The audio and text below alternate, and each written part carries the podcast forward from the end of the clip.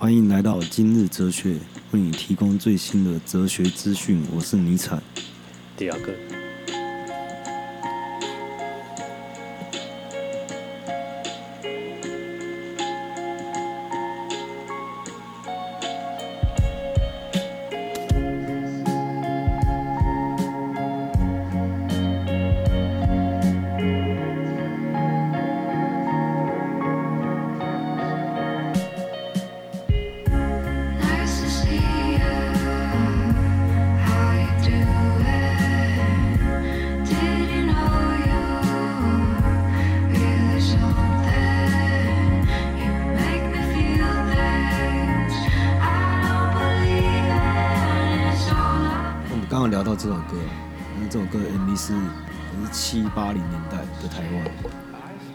七零年代，你要介绍，你应该先把这电影找出来吧。我们要我们要介绍电影，上一次在介绍电影。我说他这个 MV 里面的电影。对啊，我不想跟再讲跟电影有关的事，我只想要聊美感这个事情。那我们刚刚有聊到说，哎，这个这画面看起来都很美，它是那个以前台湾的街景。可是我是在想，是不是因为时间跟距离产生的美感？我觉得还是有透过电影的加工。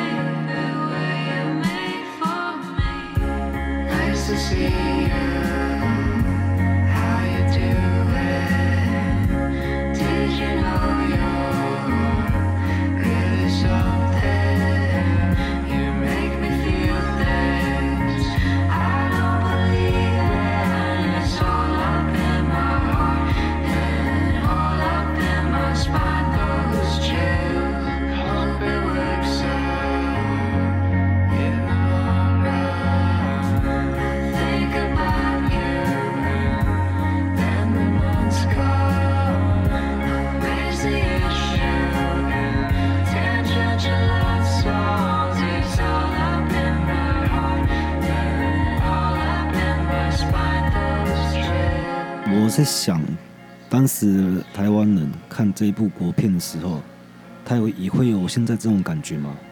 我想应该是不会有，或者要搭配这这首音乐。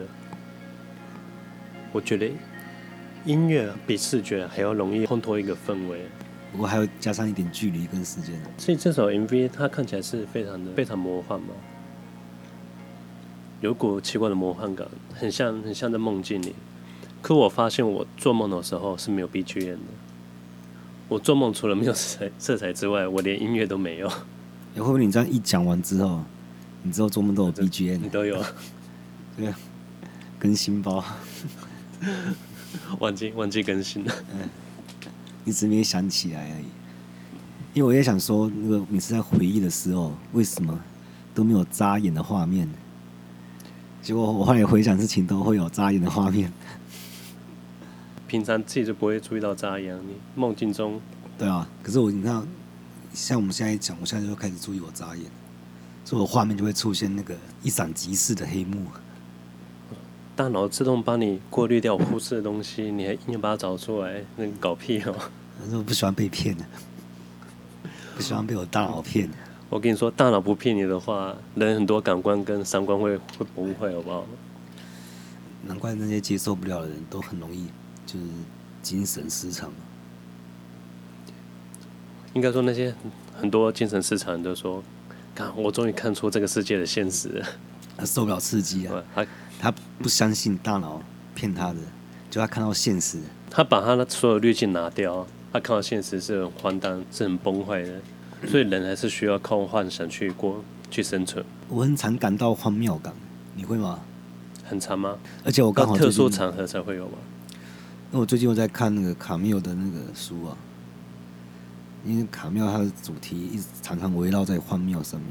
他是说对社会的体制的荒谬，还是像是他他呃，我先讲我的荒谬感啊，因为我在我有一次在十二岁的时候，我在镜子前面，那时候在心里对我自己讲说，过了十年二十年之后，我每次都要回想到这一刻，这时候的感觉。你是一个存档点。对，十二岁的时候，所以我二十二岁的时候我就回想，那那时候回想那个十二岁的样子，就产生一种莫名的荒谬感。为什么我完全不理解十二岁的我是这个样子这种想法？而且我十二岁的时候也没办法理解二十二岁的我，然后到了三十二岁的时候更惨。你不会觉得每个时间节点你都是不同的人吗？都是不同人啊，我感觉每天，可是你们是共享同一个记忆。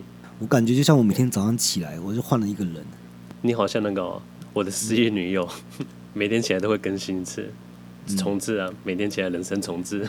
你觉得这样子跟那个你一直活在同一天 一样啊？一一样的意思吗？对他来，对他自己来说，他是活在同一天啊。可是以旁人的眼光来说，就不是了。我说像这种电影啊，都是用旁人视角在拍，啊但是都没有用那那一个，就是每天的记忆都在同一天的人，用他的视角来拍，那就变土拨鼠日，好不好？所以每个人的意思都是为自己负责，就是这个意思。土土拨鼠日是这样子，但是没有人拍过，是他，他不是卡在同一天，他是每一天都换了一个人。哦。因为他自己他自己记忆有在有在更新吗？对啊，有在累积。对啊，我我最近常感觉到时间跟空间，像是像是我在录这个 podcast 的时候，我现在说的话是未来的你听见的，是基本上我应该是穿越时空，就跟你沟通了。其实这就跟那个时间胶囊很像啊。嗯，我们有时候也会给那时间胶囊未来十年后，十年后写一封信给十年后的我自己。它等于把时间胶囊变成转成这种讯息，然后你可以设定时间，十年后、二十年后。但时空胶囊的对话的对象是自己，但我我现在讲的讲的话是未来的你们，然后我还要去想象你们的反应。可是基本上我不太在乎。我们再听首歌好了。何止欣赏。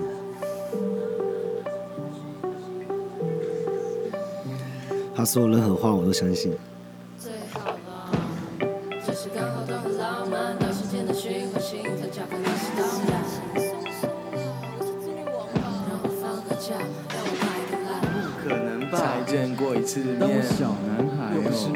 没见过世面，只是一时的冲动，不代表心动。还是说我先去看个星座？Final check，应该是没有喜欢。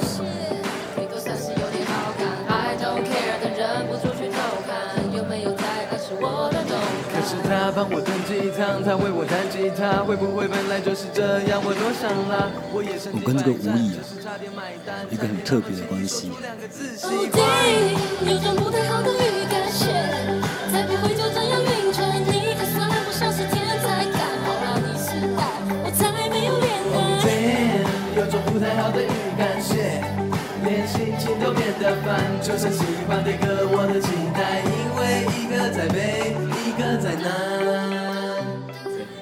我从来，我完全不认识他，他也完全不认识我。没有连接。但是他 IG 的 po 文我会点赞，然后如果我的 IG po 文他也会点赞，我们是互赞的好友啊。那基本上我跟他完全不认识。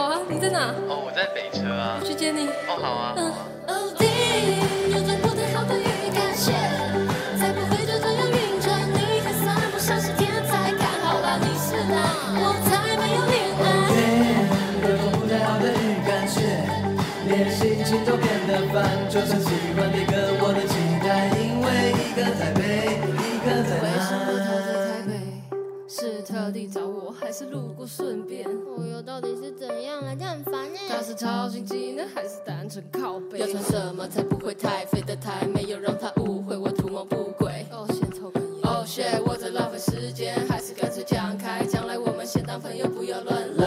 我会不会有点太唐突，连讲话都变得太含糊？只是短暂的浪漫，这算不算恋爱？对他到底是什么感觉？一再试探。想外事很像内是不是？记得小心走路穿越马路想象小鹰做住把你射成桌布。我就他妈的很感快原就是这么简单你就是我的天才。我他妈真的完蛋。你是我爱的那种女孩其实距离没有那么几百就算一个在美一个在难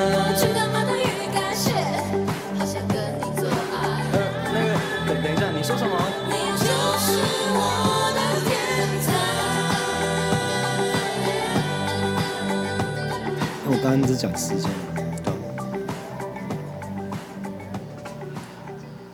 来讲点记忆哈，你不觉得回忆是回忆是拿来记录我们成长曲线的一个很重要的依据吗？也是它最重要的工作功能。我不是这样，我不这样认为。这样子的话，那个记忆很容易捏造，啊对吧、啊？其实我没那么相信我的记忆，因为我现在回想事情可能都是错的。那你觉得目前你的回忆范围、嗯、安全范围，你可以保证说，啊、我记得清清楚楚，绝对不会错的范围是多大？哦？有啊，昨天我觉得我人应该还不错。我记得没错，我人是不错啊。我从小应该就是个好人。啊，那如果是时间的话，大概可以记前后十天，这是比较把握的部分。太短了，所以就很难很难那种做那种长远的规划。然后出去玩也不能定太久以后的事，享受不到早鸟票。每个人不一样哦，因为我个人觉得我自己是很依赖依赖记忆跟回忆的东的人啊。你又不怕你太有自信，结果你被你的记忆骗了？嗯，我跟你说，人本来就是靠幻想在过活的。会不会是你觉得人本来就是靠幻想在过生活的？所以你活在幻想之中，你才觉得别人是这样子的？不是不是，就像我们刚刚讲的说，如果把滤镜，可是那我那我跟你就不一样了、啊。嗯、我是会质疑我自己记忆的人。个体差异嘛，因为我我这个人本来记性不是记，我记性很差，我常常忘东忘西。可是我我保留记忆可以可以保存超久了。你自己都觉得自己记性很差，哪来自信？这是不这是不一样，这是不一样的功能，好不好？那你就没有从来一丝怀疑过自己记错了？这也很危险了。一些不重要的记忆，你你不在乎记错无所谓。像有些核心记忆，核心记忆就不会错，因为当下对当下系统帮你自动保存了，自动存档的。最重要的当下，你在讲的好像是脑筋急转弯里面那个特别闪亮的珠 子，啊、金色的那一颗，嗯，对吧？像我我借你出生的那个画面啊，那就是核心记忆啊。那其他我是旁边，如果我隔天我吃个蚵仔米刷，我怎么记得？那不重要啊。可是我会记得蚵仔米刷味道，不会记得我出生的样子。哦，自己 自己记得太太那个、啊。自己出生的记忆太奇怪了。我记得我从一条一条很黑暗的缝中跑出来。这记忆到什么时候才开始形成的？从有意识的时候。是到第一个金色的珠子开始吗？没有啊，先第一个有自我意识才会开始有记有记录。还是你要先会学会语言才有记忆？我觉得语言好像很重要，跟文字一样。嗯你才有依据可以来记录嘛？如果你没有语言的话，它只是一个一些画面，对吧、啊？你自己连 O S 帮你帮你注解都没办法，完全无法理解这是连旁白都没有，只有画面看图说故事哦。哦，对，所以先有语言才有办法记录哦。然后，那我觉得婴儿是达到一个空的境界，一出生就是涅槃境界，然后之后再学一大堆东西，要开始被污染，污染到最后说，哎、欸。去去修行啊，把你知道吗？记忆记忆归零啊！难怪尼采说精神上变化最后一阶段是婴儿。哦，返璞归真。可是应该人生最后再回归这个状态吧？比如我们一出生就是完美的状态，然后再开始走向。你总不能说我三十岁我就你知道我返璞归真，我都回到无我境界。嗯、那那之后之后人生呢？可是社会又不接受这样的你。可哎、欸，可是如果转世活佛，他他们就可以接受。可以啊，他他本来就有有一堆信徒在在信奉他。我不晓得那那那位转世活佛他自己没有自我意识，他会不会不想要一直被同一个意识给支配？对吧？他不想要当这个活佛。一出生脑脑内个声音他说：“哎、欸、哎、欸，我我我这辈子就是要、嗯、要打打搅你的身体了。”对对，身体就有用。他们是用共用同一个灵魂，还是有两个灵魂？还是两个意识？他转世怎样？人格啊？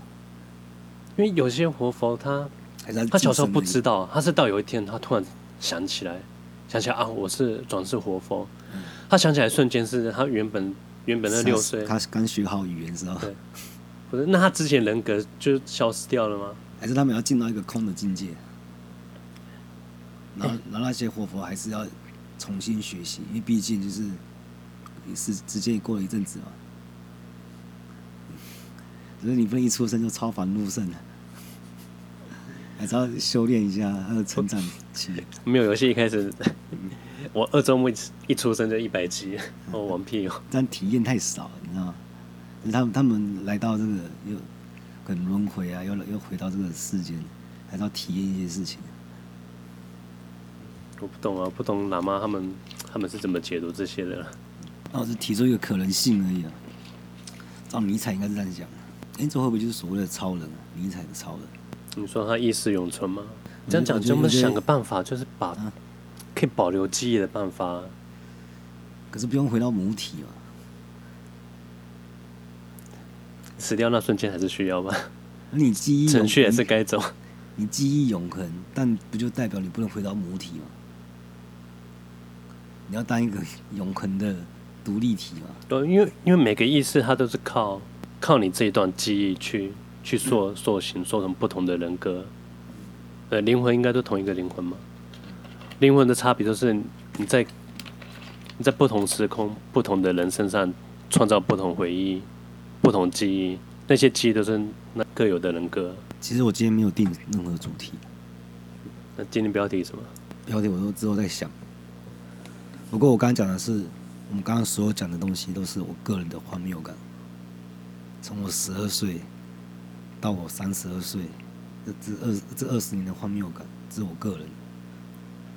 那卡妙是他是这样讲的，而舞台有崩溃的一天，还有起床，搭电车，在办公室或工厂工作四小时，回家吃饭，搭电车，工作四小时。哎，他们以前还是回家吃饭啊？这公司要分开哦，对吧？但是还是离家很远怎么办啊？对啊，我还搭车回去吃便当，然后再回来。我在外面吃比较好啊。卡缪是法国人啊，当当时候的就业环境可能没那么好。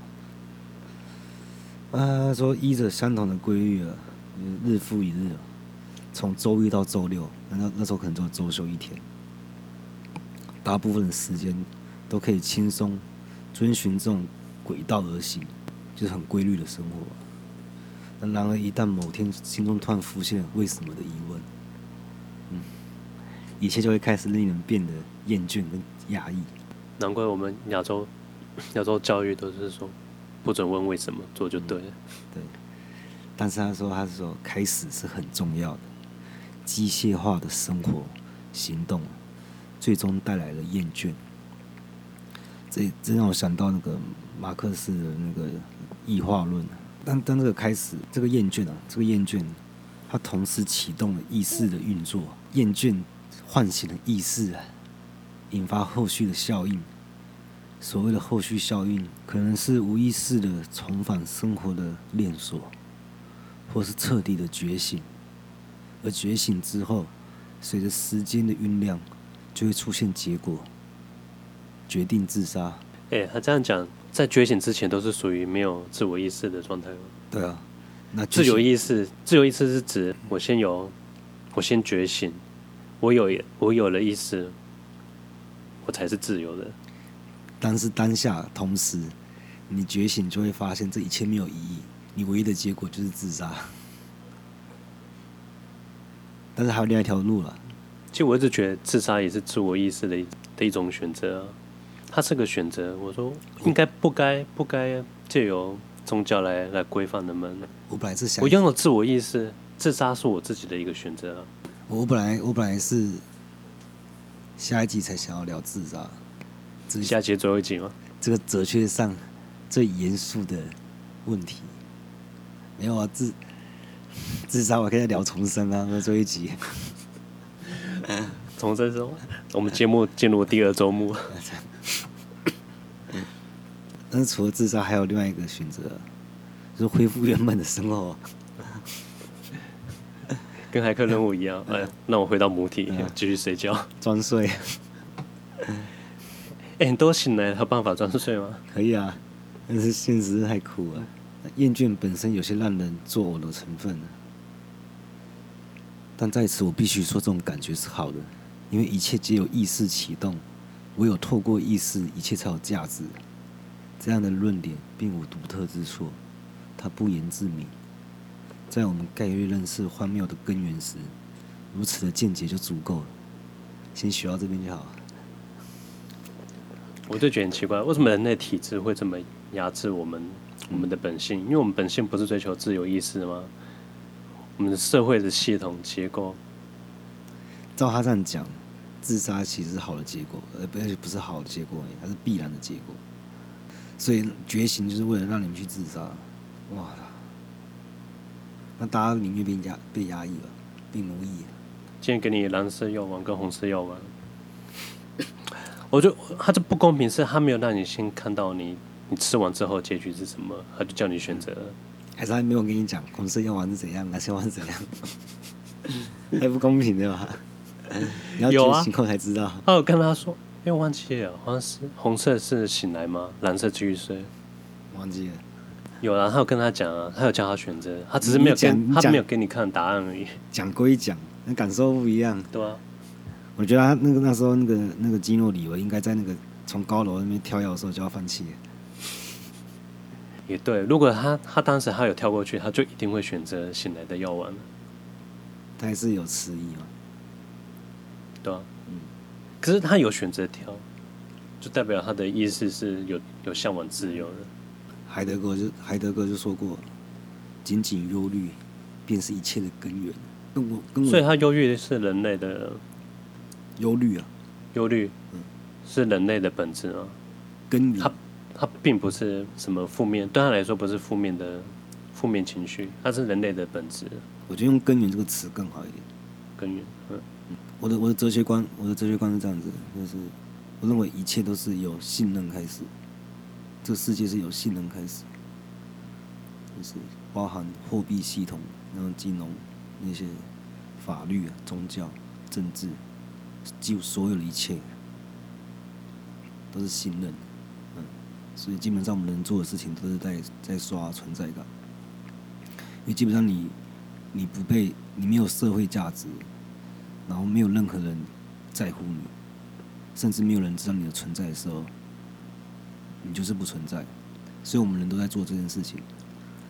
所以像郑杰这一类，他们就是存在感太低。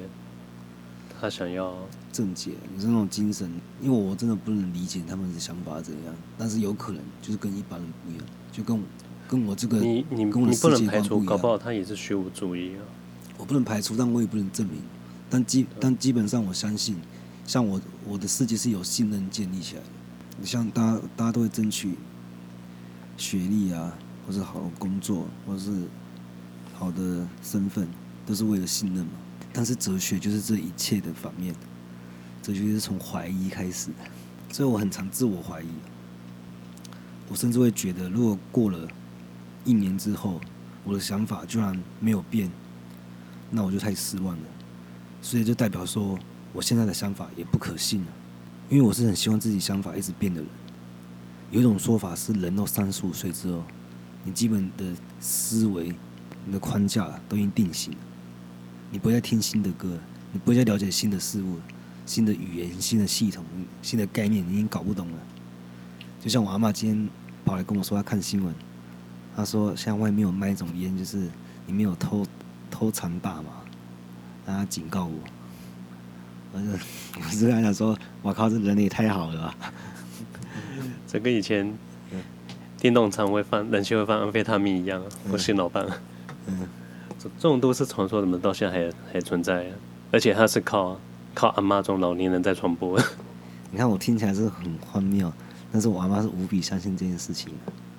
就让我想到启蒙运动，要启蒙运动，康德给他一个定义，他是说人类的成年礼，人类要从旧的传统思想用理性去破解他们。就像你可能相信旱干旱是因为。上帝的惩罚，然后小孩生病是因为被诅咒，可是你的儿子那一代已经完全不相信这些事情了。你还相信君权君权神授的时候，你的你的下一代为民主在奋斗，你完全不理解他们。人本来就需要靠信仰才能办法生活下去。他不理解东西，他一定要有个东西出来，嗯，让他相信。对，就是因为启蒙运动的时候，宗教就被打倒了嘛，但是人还是会充满疑问啊，人死后会去哪？上帝世界的意义是什么？心里还是有个寄托。原本神都帮你解答了，但是现在神被打倒之后，大家把自然给神圣化。其实人真的都是要找一个心灵寄托，你才知道你为什么而活。但是偏偏哲学就是在问最根本的问题，然后它也是我世世界观的根本，所以我对哲学有兴趣，就是这样子。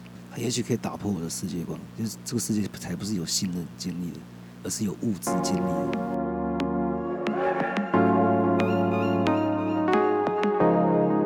来听首歌啊。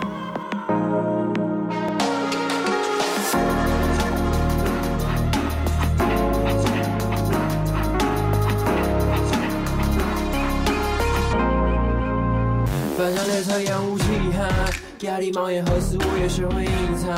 想象来的无可奈何，装作城市人的枪，可是耳顺畅的，偷点城市人的光，迷失了点方向。哎，走在市郊抽象画面，日升日升，转的船，城市我待不久，拥有熟悉的最富有。当我迷茫时，给我力量，坚定计划，每每奔着上涨，渐渐我的心也对物质厌倦。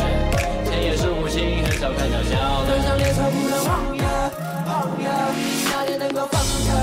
放假一生半世都在忙呀忙呀，拜托让我多玩几夜。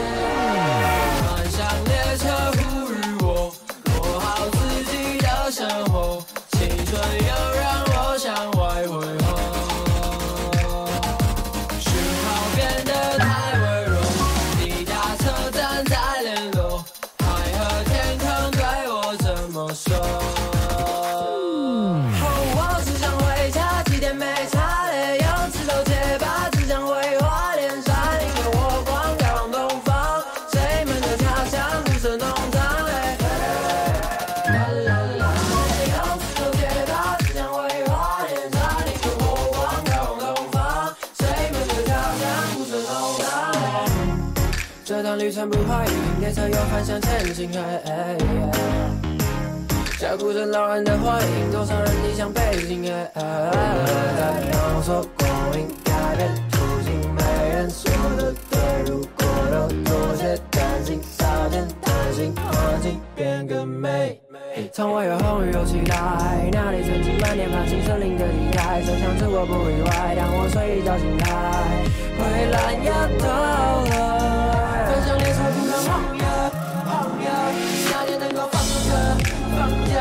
凡事都在忙耶忙耶，拜托让我多玩几夜。翻向列车呼吁我，过好自己的生活，青春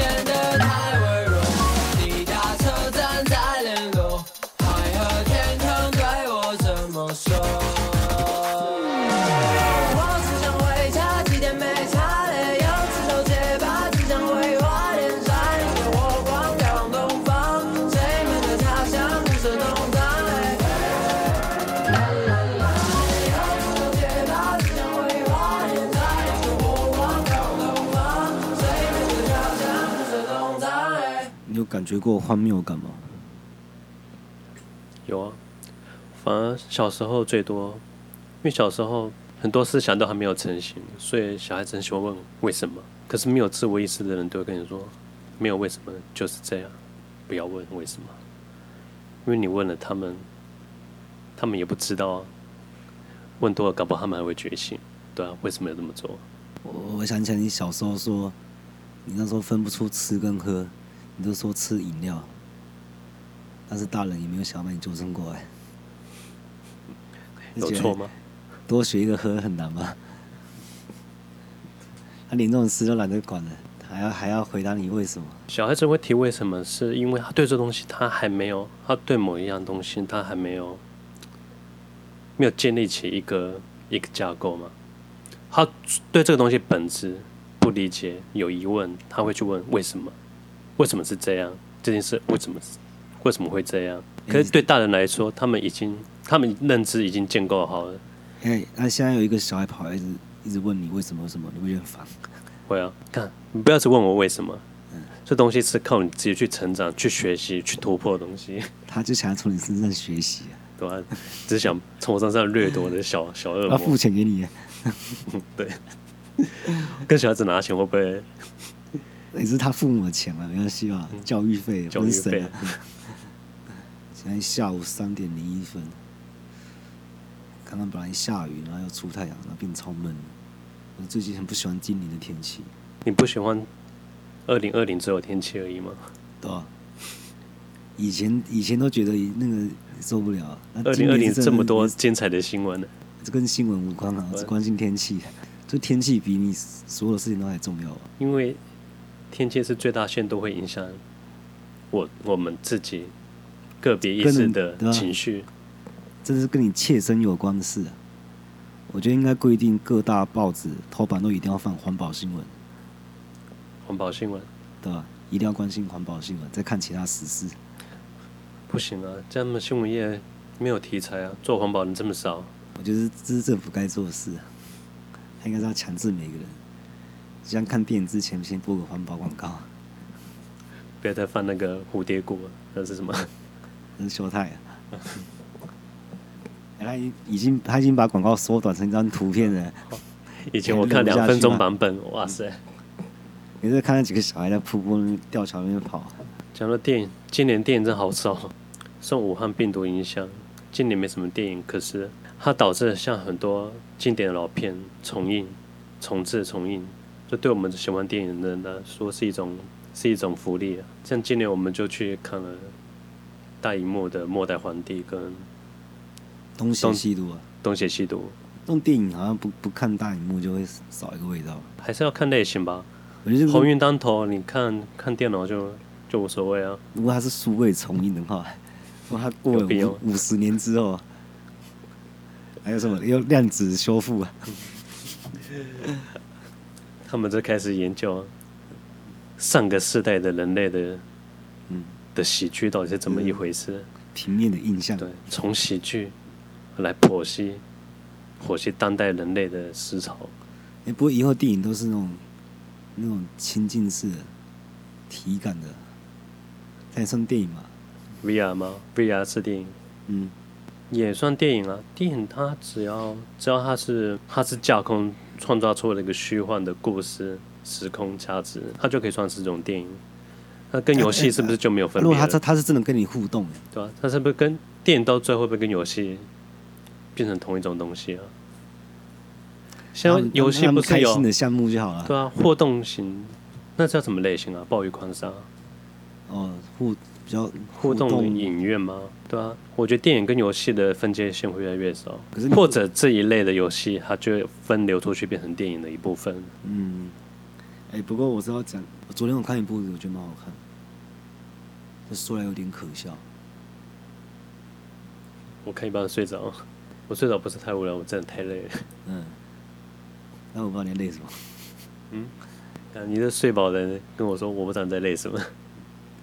他他几个环节我就搞不太清楚，不过我觉得这不叫暴雷，而且而且我也不反对暴雷这种行为，因为我认为啊，一部电影如果它只能靠不暴雷去去支撑它的好看的话，那也太可怜了吧。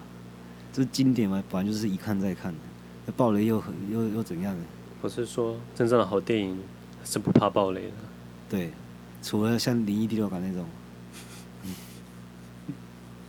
那就没办法。也好，因为《灵异第六感》之前我就已经玩过《沉默之丘》第一、嗯、第一代，所以这结局对他来说已经不是新鲜东西。